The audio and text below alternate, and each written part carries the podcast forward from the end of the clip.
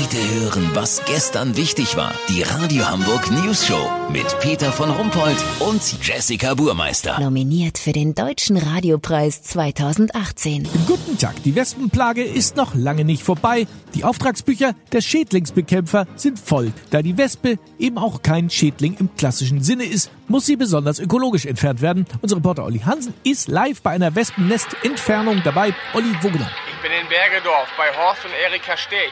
Die beiden besitzen hier ein schönes Einfamilienhaus mit Terrasse.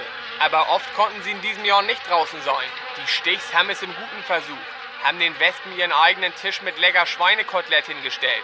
Aber die Biester wollten immer von dem anderen Tisch essen. Was denn? Ja, weiß ich doch. Sie haben alles versucht.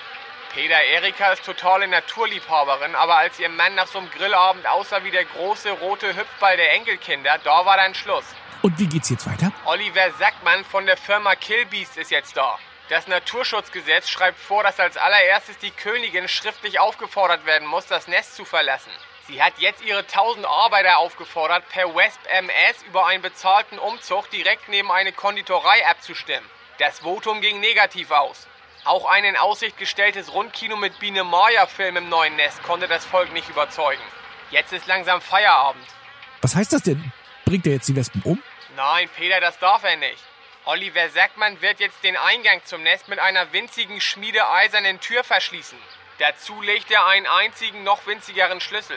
Dadurch soll immer nur ein Tier zur Zeit draußen rumfliegen. Genial, oder? Lass so machen, Peter. Sollten die Wespen auf den Trichter kommen und den Schlüssel einfach unter die Fußmatte legen, melde ich mich noch morgen. Habt ihr das exklusiv, okay? Ja, Kurznachrichten mit Jessica Burmeister. Schule. Hamburg ist Spitzenreiter beim digitalen Unterricht. Das zeigt die Zahl der von Lehrern beschlagnahmten Smartphones. Berlin. Bundeskanzlerin Merkel will Ostdeutsche beruhigen, indem sie sich in Brüssel für ein Deutschland in den Grenzen von 1937 einsetzen wird. Vorschlag. Gesundheitsminister Jens Spahn findet, dass Organespenden Pflicht werden soll. Er habe schon zu Lebzeiten sein Gehirn gespendet, sagte Spahn dem Chirurgenmagazin Glibber und Schlotze.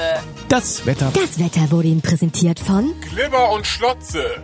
Im neuen Heft Auszeit mit dem Porsche Cayenne durch die wunderschöne Aorta.